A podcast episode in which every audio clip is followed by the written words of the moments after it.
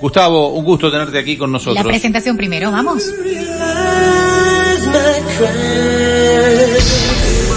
Hablamos de sexo con el doctor Gustavo Viñali, porque hay respuestas que solo se encuentran entre líneas.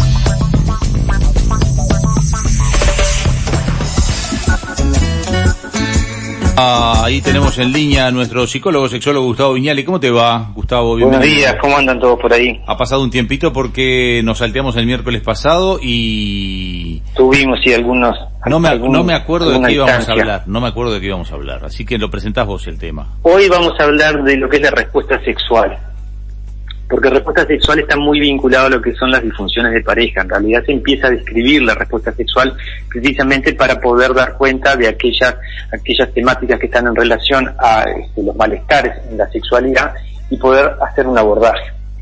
Entonces es bien interesante conocer cómo es la respuesta sexual y cómo yo voy respondiendo, ¿no? Cómo cada uno, cada una va, va teniendo reacciones para detectar eh, cuando un, cuando se me está inhibiendo la respuesta sexual y cuando se está activando, o sea, qué es aquello que la inhibe y que lo activa, que es fundamental, porque muchas veces la gente consulta o, en general se siente, ¿no? Frente a no poder dar cuenta, no poder de- de- decir, bueno, eh, esto, ¿cómo manejo esto? Me está pasando tal o cual cosa, ¿cómo la manejo?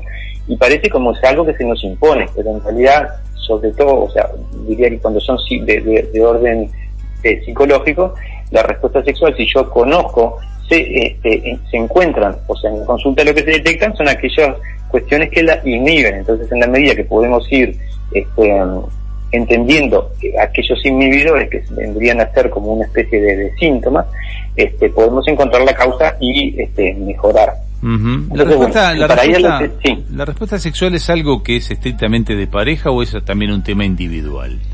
Es decir, porque eh, en una relación sexual claramente hay dos, puede haber más de dos, digo, pero este, eh, vayamos a una relación de dos. Eh, la interacción hace que sea más en propicia general, o menos en propicia. general tiene, tiene mucho más que ver con, con, con la pareja. Son pocas las veces, ¿no? Se da también, pero son, se da, se da, sí, porque por ejemplo, si, si me pongo a pensar en una eyaculación rápida, tiene algo que ver de, tiene algo de aprendizaje ahí también. Entonces no tiene que ver con la persona que está enfrente. Muchas veces sí se activa la, la eyaculación como una forma de terminar el encuentro sexual, por ejemplo, ¿no?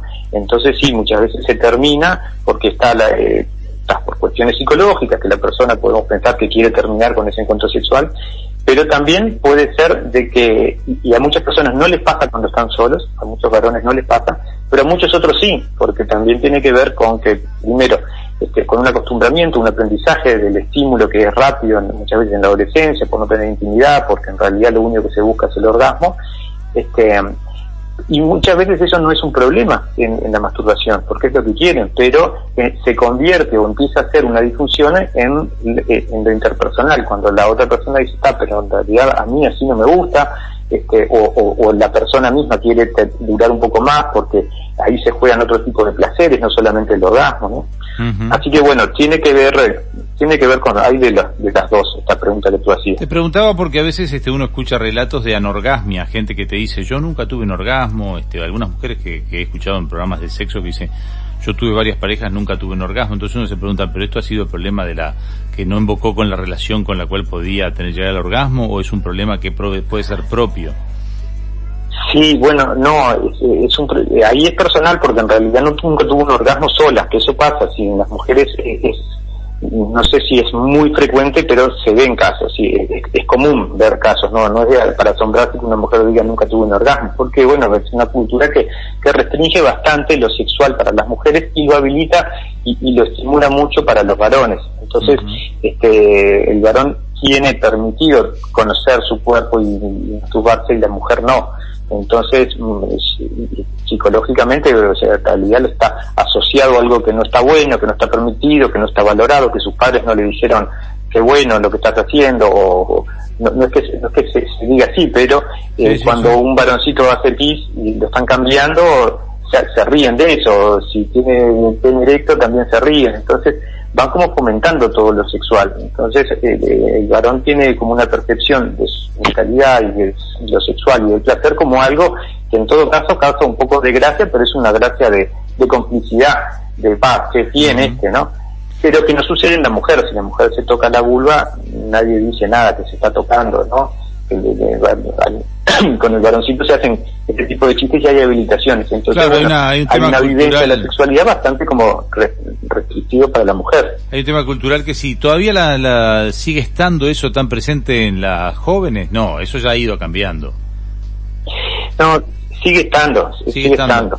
Eh, no, no, ha ido cambiando, sí, claro que ha ido cambiando. Sobre todo lo que muchas veces, a veces sucede y se ve que hay como una especie de apertura a lo sexual, pero que no es tal, no es la apertura a lo sexual, a hablar directamente, a hablar con seriedad, sino que, que a veces hay más como una, una especie como de desinhibición o no, o no cuidado de lo sexual, ¿no? Cuando, por ejemplo, se permiten ver determinadas cosas en la televisión o muchas veces los adultos andan este, en ropa interior o sin ropa en la casa, este, no, no hay menos este, por ejemplo, las puertas de los cuartos quedan abiertas, entonces, eh, y, mucha gente lo entiende como, este, bueno, acá se puede hablar de sexualidad, hay apertura, este, y, pero bueno, no la es, no es tal, ¿no? No tiene, son cuestiones distintas, lo que es la intimidad, con poder hablar seriamente de sexualidad, Bien, y la respuesta sexual también me imagino cambia con los años, ¿no? Uno no... no cambia, sí. Bueno, una de las cuestiones que cambia con los sí, es, es, este, primero lo que tiene que ver con el apetito sexual, ¿no? Una de las cuestiones que, que, que, se definió, se definieron la, la, fase de la respuesta sexual, ¿no? Que esto, esto tiene que ver con Masters y Johnson, que son, tal vez lo conocen por la, una serie que había de Master of Sex, eh, que son unos investigadores en Estados Unidos que a mediados del siglo pasado hicieron una investigación en más de 10.000 participantes y lo que hicieron fueron registrar, o sea, midieron todo, todo lo que tenía que ver con, hicieron como una sexualidad de laboratorio. Entonces, bueno, y ahí este, detectan fases. Eh, y ahí está la fase de excitación, o sea, ellos describen la fase de excitación, la fase de meseta, que es la de mayor tensión sexual, eh, y después eh, viene la fase de un pico, que es la fase del orgasmo, y después un periodo refractario. Y esto es la primera diferencia que encuentran y que varía con el tiempo, ¿no? Eh, primera diferencia entre el varón y la mujer porque eh, la mujer tiene el periodo refractario es muy cortito, entonces muchas veces puede volver nuevamente a la excitación y, al circuito de la respuesta sexual y se, se, se pensaba de que bueno de que había esto de los multiorgásmicos en la mujer que tiene que ver con un, tiempo de, de, muy cortito. Lo que decía esto de la variación entre otras cosas varía eh, lo que varía es el periodo refractario no que es después de tener este, un orgasmo eh, no hay deseos como hay una saciedad. Entonces en el adolescente capaz que pasan unos minutos en el adulto pueden pasar eh, algunas horas y en el adulto mayor puede pasar un día ¿no? Eh, e-, eso es básicamente lo que va variando en cuanto a, la motivación. Después lo que varía sí es la intensidad, porque obviamente el cuerpo va cambiando y como cambia la tonicidad de, cualquier parte del cuerpo, también va, va a cambiar este, la piel, ni que hablar, cambia la, este, por ejemplo, de, las vaginas son tienen menos lubricación, la piel es más suave, más más más finita, entonces puede producir un poquito más de malestar, hay menos lubricación, entonces puede doler un poco, el pene se, se erecta mucho menos, muchas veces no hay dirección, eh, sin que sea, sin que sea, sin que haya un problema biológico detrás, ¿no? O la erección se mantiene por poco, por poco ratito, ¿no? Y muchas veces no hay, no hay orgasmo. Y, pero no hay orgasmo no porque sea un problema, sino porque no es necesario, ¿no? Porque el orgasmo viene luego de un periodo de tensión este, suficiente como para que después se devenga la descarga orgánica. Y si no lo hay, no, no es necesaria esa, esa descarga. O sea que sí, sí va variando. Claro. Este, mm, y eso se puede mejorar con, con terapia. Digo, si alguien, eh, por ejemplo, tiene, eh, pierde la capacidad del orgasmo o pierde la capacidad de la erección o quiere mejorar eso, eh, ¿eso se mejora con, con terapia o se mejora con químico? Porque ahora está, para los hombres casi que bueno en, realidad este sí la erección eh, el tema que habría que ver qué es lo que está operando en la erección no si, si, si no hay erección suficiente que tiene que ver con algo de por ejemplo bueno que hay hay un cambio hormonal porque el hombre después de los 40 años puede empieza a tener este, menos erecciones pero si tal vez haya demasiada este, haya que hacer un tratamiento hormonal precisamente para eso, ¿no? Porque en realidad está perdiendo eso que se dice es un, hipogonadismo que está perdiendo lo que es la, la, este, hormonas que hacen que, que mantenga la erección. Pero eso, bueno, con, con proelectógenos se consigue, este, pero también si es, si es un tema hormonal, el, tratamiento es hormonal. Eh, pero hay otras cuestiones que son más más psicológicas, ¿no? Muchas veces hay, hay quienes funcionan bien con una pareja y no tan bien con otras, y es algo más, más psicológico, o sea que... Claro, sí, también está, están las rutinas, ¿no? Matrimonios de muchos años ya tienen rutinas, este, capaz que si esas personas se separan y tienen nuevas parejas, vuelve la novelería, vuelve el estado de, romance, noviazgo. No sé, supongo que eso afecta también.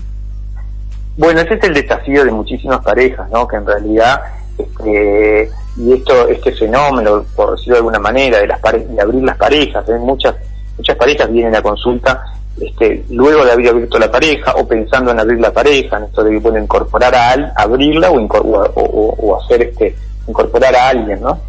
Este, pero bueno, lo de, lo de lo novedoso, este, es un trabajo para hacer en pareja, porque lo novedoso no tiene que ver con cambiar de pareja, ¿no? Porque si no uno, yo que se cambiaría de trabajo a cada rato, este, nos aburriríamos de nosotros mismos a cada rato, que a veces un poco pasa eso. Y bueno, Pero lo novedoso tiene que ver con está pasando. aquello novedoso en, en la pareja. Claro.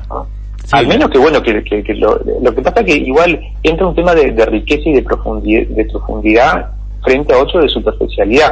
No está mal cambiar de pareja cada rato o no tener pareja estable y tener eh, tener encuentros este, más este, personas desconocidas, que bueno, que hay un alto monto de, novelería, de lo novedoso, pero eh, se queda en un plano más superficial, que no está mal, pero es diferente. El otro eh, tiene más que ver con más recursos de la persona, de poder profundizar más en algo que no quedarse como, como en lo superfluo. Gustavo, como siempre, quedan temas para hablar. Eh, gracias por hoy. Buenazo. Continuamos entonces la próxima. Abrazo grande. Otro para ustedes. Chau, chau.